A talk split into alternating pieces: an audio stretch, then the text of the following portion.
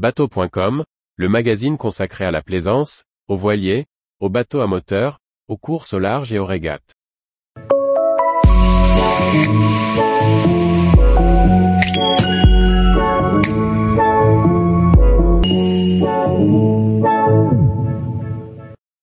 Fleur de Lampol, une gabarre qui a fait rêver une génération de téléspectateurs.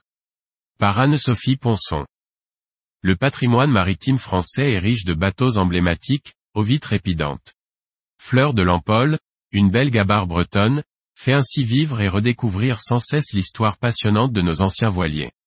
Portrait de ce bateau hors du commun, aux multiples vies, entre transport de sable et voyage au long cours. Les vieux gréments nous font rêver lorsqu'on les voit évoluer sur les eaux de nos littoraux. Chargés d'histoire, ils nous racontent des vies d'autrefois, tout en inventant, aujourd'hui encore, de belles pages d'aventure. Fleur de Lampol fait partie de ceux-là, qui naviguent toujours pour notre plaisir à tous. Fleur de Lampol est une gabarre construite à Camaret, dans le Finistère, par le chantier Kérodren. Mise à l'eau en 1948, elle est destinée à extraire et transporter du sable des abers bretons pour la reconstruction des villes comme Brest, ravagées par la Seconde Guerre mondiale. Elle tient d'ailleurs son nom de la ville de Lampol-Plouarzel, située près de l'Aber-Île-Dut où vivait son premier capitaine. La fleur pouvait charger jusqu'à 100 tonnes de sable dans sa cale. À marée descendante, elle venait s'échouer sur des bancs de sable. Puis, lorsque la marée était basse, elle chargeait le sable, grâce à un godet placé en bout de baume, directement dans sa cale depuis une ouverture pratiquée sur le pont.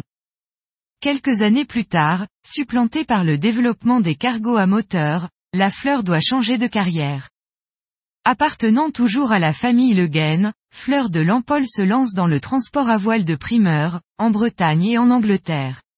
La fleur sillonne ainsi les îles du Finistère, Saint, Molène et Ouessant, mais aussi les îles anglo-normandes et la côte sud de la Grande-Bretagne. Lorsque les deux derniers frères Le Guen partent à la retraite en 1975, le voilier est vendu et retourne à sa première profession de sablier pendant quelques années, avant d'être échoué dans une vasière au fond d'un aber et laissé à l'abandon. Récupéré par une association, la fleur est remise en état pour devenir une bibliothèque itinérante.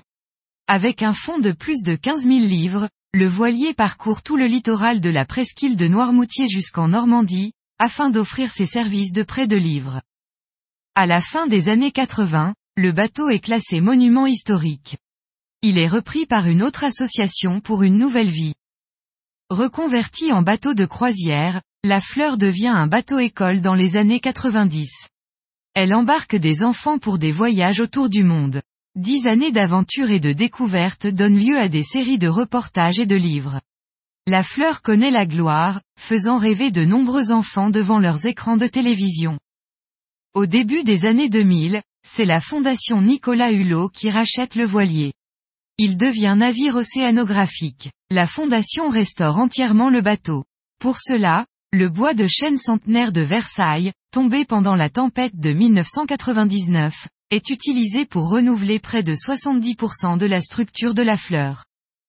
En 2010, la fleur est vendue par la Fondation. Rachetée par le chantier naval Bernard qui l'avait restaurée, elle entreprend encore une fois une nouvelle carrière.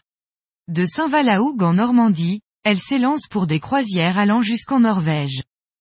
Puis, en 2021, elle est rachetée par son capitaine avec un associé.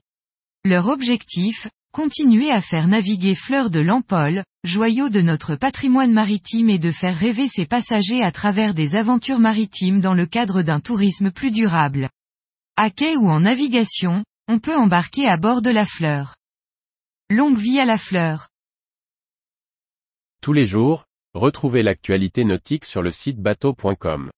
Et n'oubliez pas de laisser 5 étoiles sur votre logiciel de podcast.